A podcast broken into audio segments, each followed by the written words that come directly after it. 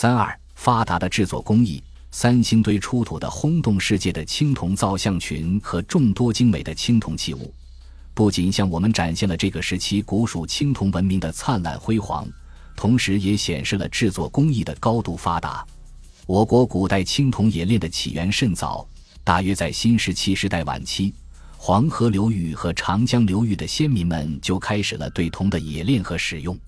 在西安半坡仰韶文化遗址中，曾发现有黄铜片；在山东胶州市三里和龙山文化遗址出土有铜锥；在甘肃东乡马家窑文化遗址发现有青铜小刀；在玉溪和晋南的二里头文化中，已发现有铸造技术比较成熟的青铜器。到了商代，铸铜技术和造型工艺有了突破性的提高，种类更是日益繁多，有礼器、乐器、兵器、水器、生活用具和生产工具等等。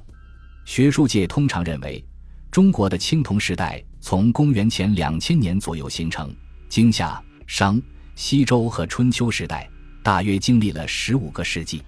有学者对我国青铜器时代按形制分为五期。夏商之际为滥商期，商末周初为鼎盛期，周朝中期经春秋中叶至战国末年以后，分别为颓败期、中兴期、衰落期。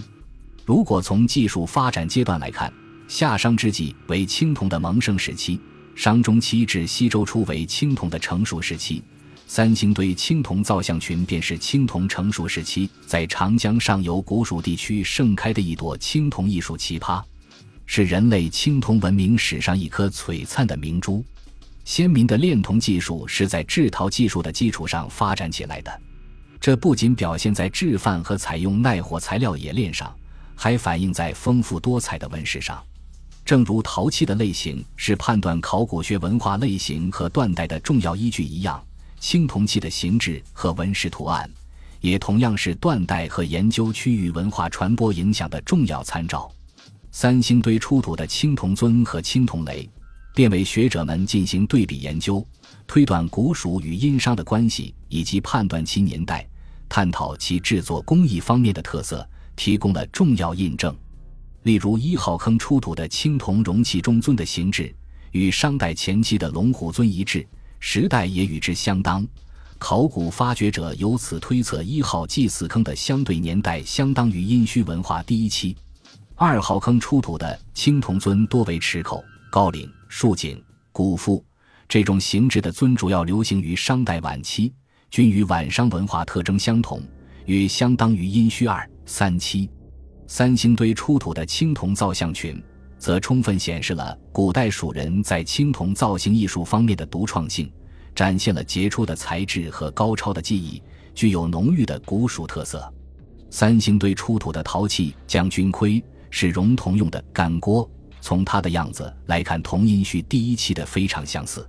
这种容积不大的干锅，在融化铜液和浇铸大型青铜造像和青铜器物时，需要很多技术熟练的工匠一起操作，互相配合，同时进行才行。这说明古蜀国当时已拥有大型铸铜作坊，还有采矿、运输、后勤人员与之协作，提供保障。可见当时的手工行业已有明确的分工和完善的管理。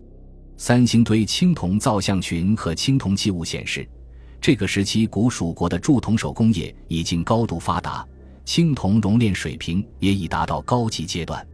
无论从冶金水平还是从制作技术上看，与同一时期的殷商文明青铜器处在相同的水平线上，相比毫不逊色，并显示出了自身的鲜明特点。由此推测，在三星堆时期之前，古代蜀人对铜的冶铸和使用已有一个较长时期的发展过程。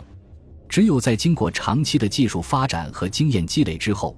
随着农业的昌盛和副业的兴旺，以及社会分工的日益明确与手工行业的高度繁荣，才能形成三星堆青铜文明的辉煌。根据对三星堆出土青铜器成分的取样测试分析。出土铜器按合金成分大致可分为红铜、铜锡、铜铅、铜铅锡和铜锡铅五类，这可能与当时的矿石来源于几处不同的产地有关，也可能是冶炼时投放的原材料比例不一致。值得注意的是，在三星堆出土青铜器测试的样品中，均未发现新的踪痕。古代蜀人用来冶炼青铜的这种无心半生的铅矿，与殷商含锌的矿石不同，估计可能采于金沙江矿区，利用水运或翻越崇山峻岭运到川西平原，进行冶炼和大规模铸造。诸体，云南昭通、西昌、营京等地都产铜。史书记载，汉文帝把蜀郡延到铜山（今营京县北三十里），赏赐给宠臣邓通铸钱。《华阳国志》蜀志说林琼也出铜，推测这几处地方也为古代蜀人采集铜矿提供了可能。三星堆出土青铜器金相分析还发现，在铜锡类与铜锡铅类青铜器物中，大都含有微量磷的成分。磷是铜合金的良好脱氧剂。加入铜合金溶液中，能增加锡青铜的流动性，可减少青铜内部结构中的气泡，增加密度，提高青铜器物的强度、硬度、弹性等。这说明当时古蜀国的能工巧匠们，在掌握和运用青铜合金的脱氧技术方面，已达到了很先进的水平。将三星堆青铜器物的金相分析结果与中原的青铜冶金技术成分相比较。可以发现，古蜀在锡青铜的使用上有自己的标准，与商文化不同，表明古蜀和殷商是两个完全不同的青铜文化系统。感谢您的收听，本集已经播讲完毕。喜欢请订阅专辑，关注主播主页，更多精彩内容等着你。